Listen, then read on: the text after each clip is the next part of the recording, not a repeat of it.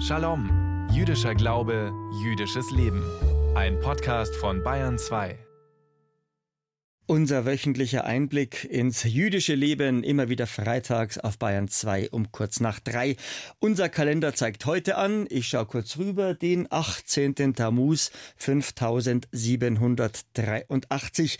Ich bin Michael Strassmann und sage Shalom Uvracha zu unserer Quadranz Jiddischkeit, zu unserer jüdischen Viertelstunde von und mit dem Landesverband der israelitischen Kultusgemeinden in Bayern.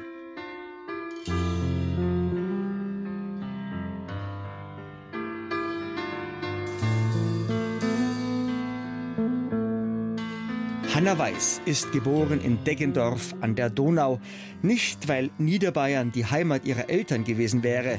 Nein, ihre Mutter Paula und ihr Vater David sind nach der Hölle der Shoah in Deggendorf sozusagen gestrandet. Deswegen ist Hanna Weiß am 19. September 1946 in Deggendorf geboren. In einem Lager für Verschleppte, in einem Camp für Displaced Persons. Kurz nach dem Krieg leben bei uns in Bayern in solchen Lagern an die 200.000 Juden, alle Überlebende der Shoah, Überlebende der Mordmaschinerie der Nazis und ihrer Helfer. Klingt schon seltsam, ist aber so, nie zuvor und nie danach haben mehr Juden auf bayerischem Boden gelebt als gerade nach der Shoah. Eine von ihnen ist Hanna Weiß, geborene Hanna Würzberg geboren in Deggendorf, zu Hause in Israel. Unsere Shalom-Reporterin Astrid Uhr hat Hannah getroffen. Sie ist ein Kind der Hoffnung und der Freude. So haben ihre Eltern ihr immer wieder versichert, erzählt Hannah Weiß. Hannah, die kurz nach der Shoah zur Welt kommt, in Deckendorf, Niederbayern. In einem Camp für Displaced Persons, also in einem Lager für verschleppte und heimatlose Personen.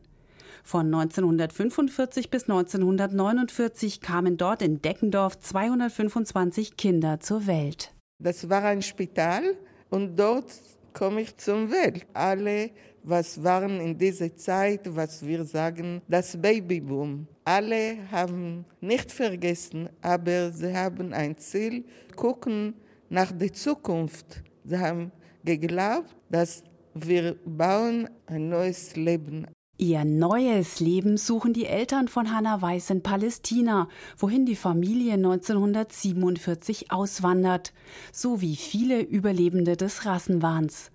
Dort in Palästina, wo ein Jahr später der Staat Israel entsteht, will das Ehepaar Würzberg alles Schreckliche hinter sich lassen. Deswegen erzählen sie ihrer Tochter Hannah wenig von ihrer Vergangenheit. Erst Jahrzehnte später beginnt Tochter Hannah Weiß ihre Familiengeschichte zu erforschen. Meine Mutter ist Paula und mein Vater ist David. Meine Mutter ist geboren in Vilnius. Mein Vater kommt aus Krakau. Zeit von dem Weltkrieg war sie in Ghetto Vilna und dann waren sie deportiert nach Stutthof, KC. Das war gefährlicher Platz zu überleben. Das KZ Stutthof liegt auf dem Gebiet der von Hitler-Deutschland annektierten Freien Stadt Danzig. Kurz nach dem Überfall auf Polen im September 1939 halten die Nazis hier vor allem polnische Intellektuelle gefangen, später auch Juden, zur Zwangsarbeit für die deutsche Rüstungsindustrie. Bis zum Kriegsende werden in Stutthof etwa 110.000 Menschen gefangen gehalten. Etwa die Hälfte kommt um. Im Mai 1945 schließlich wird das Lager von sowjetischen Soldaten befreit.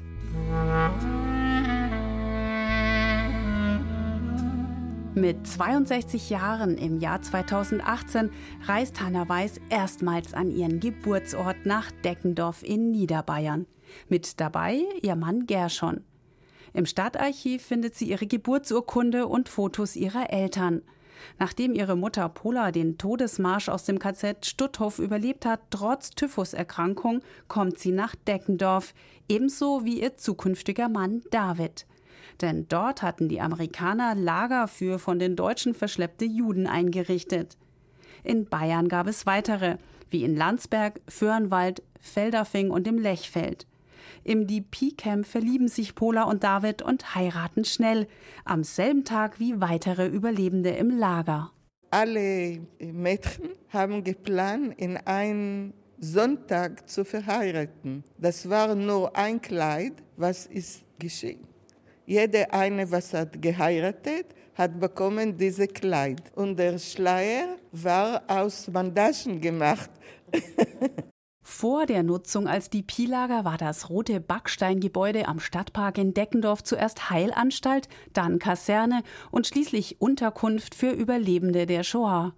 Hier leben etwa 2000 Juden in Selbstverwaltung. Sie haben eine jüdische Kultusgemeinde, eigenes Geld, eigene Schulen, sogar eine eigene Presse. Das war eine gute Zeit. Sie litten nicht und sie haben nicht Angst, dass morgen vielleicht kommen sie zu dem Krematorium. Im DP-Camp erlebten Hannah und ihre Eltern nach langem wieder so etwas wie Sicherheit und Geborgenheit. Auf dem Foto aus dem Deckendorfer Stadtarchiv blicken Hannas Eltern stolz in die Kamera, zwischen ihnen ein Kinderwagen. Trotz allem, Deckendorf ist für sie nur eine Zwischenstation auf ihrem Weg von der Hölle zur Normalität, wie diese die P-Camps von Überlebenden beschrieben werden. Die Lager sind umzäunt, auch leben die jüdischen Bewohner hinter Stacheldraht.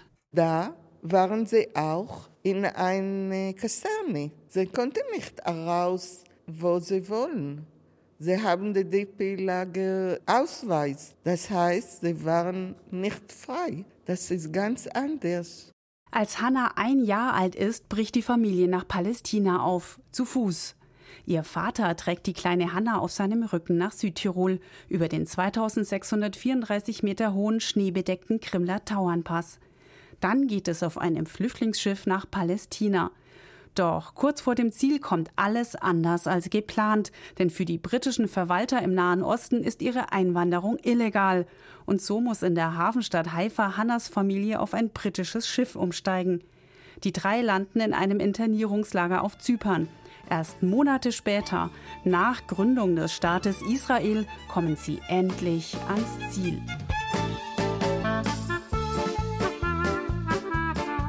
Heute lebt Hannah Weiß mit ihrer Familie in Israel, eine Autostunde nördlich von Tel Aviv, in der Siedlung Kochaf Yair. Gearbeitet hat sie als Leiterin einer Grundschule.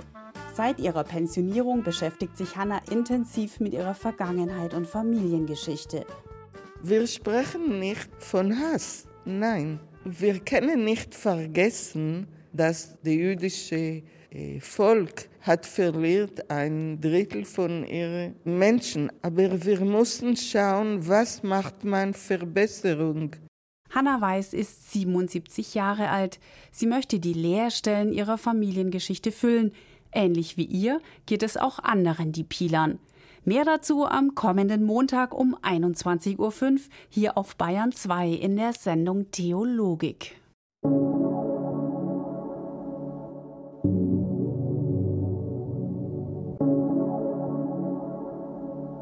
Bayern 2 am Freitagnachmittag mit einem Shalom. Unser Funkrebbe, Rabbiner Joel Berger, will uns jetzt Denkanstöße mitgeben in den kommenden Schabbat. Der beginnt hier bei uns in Bayern mit dem Sonnenuntergang in etwa sechs Stunden.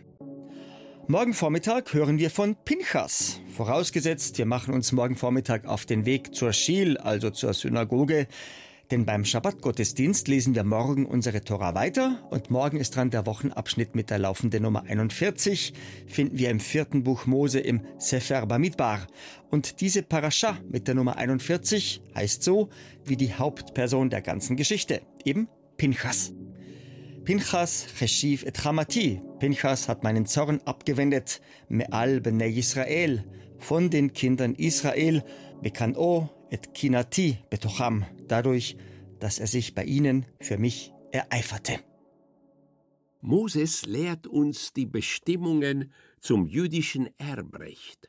Obwohl sich das Erbrecht vor allem auf männliche Familienangehörige beschränkt, gehen diese Bestimmungen auf fünf Frauen zurück. Auf fünf Frauen, die sich diesbezüglich bei Moses beschweren. Wenn die Bibel Frauen erwähnt, geht es stets um wichtige Angelegenheiten. In unserer Parascha geht es um die fünf Töchter von Zelofchad. Sie werden alle fünf namentlich genannt: Machala, Noah, Chogla, Milka und Tirza. was außergewöhnlich ist. Denn die Namen etlicher Frauen nennt uns die Bibel nicht. Man denke an die Frau von Lot, die zur Salzsäule erstarrt. Man denke an die Tochter des Pharaos oder an die Tochter von Jephthah, wie dem auch sei. Die fünf Töchter von Zelophrat werden sogar zweimal namentlich erwähnt. Die fünf Frauen kommen zu Moses und sagen, so wie wir lesen, Unser Vater ist in der Wüste gestorben. Er gehörte nicht zu den Anhängern Korachs, die sich gegen Gott und Moses versammelt hatten, sondern er starb seiner eigenen Sünde wegen, und er hinterließ keine Söhne. Warum soll nun der Name unseres Vaters aus seiner Sippe verschwinden, weil er keinen Sohn hatte? Gib uns also eigenen Grund und Boden bei den Brüdern unseres Vaters. Und Mosche brachte ihren Anspruch in die Nähe Gottes. Viele unserer Schriftgelehrten haben sich Gedanken gemacht zum Ausdruck, und Moses brachte ihren Anspruch in die Nähe von Gott. Vor etwa 900 Jahren lebt und wirkt unter anderem in Mainz und Worms Rabbiner Shlomo ben Yitzchak. Wir kennen ihn als Rashi.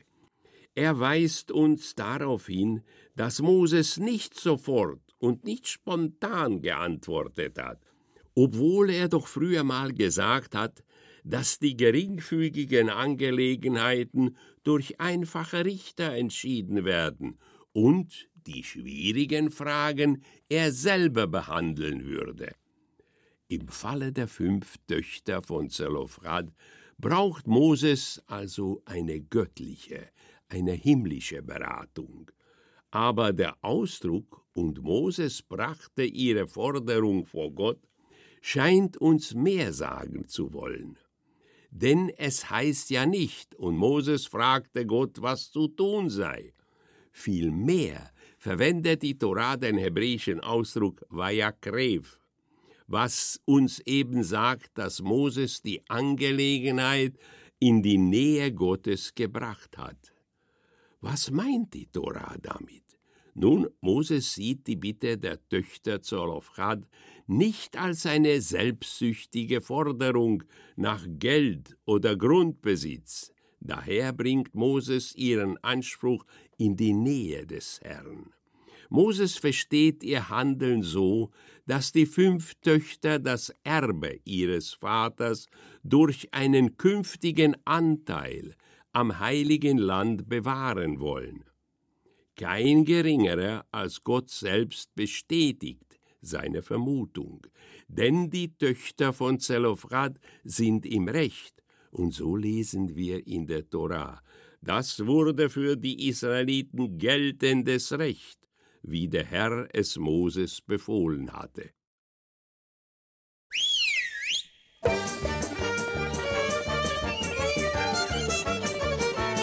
Unser Schabespfiff sagt es uns Freitag für Freitag hier bei uns in Shalom. Jetzt kommen unsere Lichtzündzeiten, die Asmanim, damit wir unsere beiden Schabbatkerzen heute Abend bloß nicht zu spät anzünden. Also zur feierlichen Begrüßung unseres Ruhetages, heute bei Sonnenuntergang, müssen wir unsere beiden Schabbesleuchter angezündet haben. In Salzburg bis um 20.49 Uhr, in Straubing bis um 20.56 Uhr und in München sowie in Pilsen bis um 20.57 Uhr. Heiter geht's weiter bei unserem Ritt durch alle Städte in und um Bayern mit einer jüdischen Gemeinde. Regensburg 20.59 Uhr, Augsburg Punkt 21 Uhr, Amberg sowie Weiden 21.01 Uhr, Ulm sowie Konstanz 21.04 Uhr, Nürnberg, Fürth sowie Bayreuth 21.05 Uhr, Erlangen sowie Hof 21.06 Uhr, Bamberg 21.07 Uhr, Würzburg 21.11 Uhr und in Frankfurt am Main müssen wir unsere beiden Schabbatleuchter angezündet haben bis um 21.17 Uhr. Wir hören uns wieder, wann immer und wo immer Sie wollen, im Podcast unter bayern2.de. Bestimmt ist Ihnen aufgefallen, dass unsere Podcast-Ausgaben ein paar Bonusminuten extra bieten. Ein neues und sozusagen sendefrisches Shalom gibt es dann am kommenden Freitag Bayern 2 kurz nach 3. Der kommende Freitag ist der 14. Juli 2023 und für uns der 25. Tammuz 5783. Voilà, Seose. Der Landesverband der israelitischen Kultusgemeinden in Bayern wünscht Ihnen bis zum 25. Tammuz am kommenden Freitag einen Shavua Tov, eine gute Woche. Und ich, der Stroßmann Michi, wünscht Git Shabbos, Shabbat Shalom, Omer Borach, Shasha.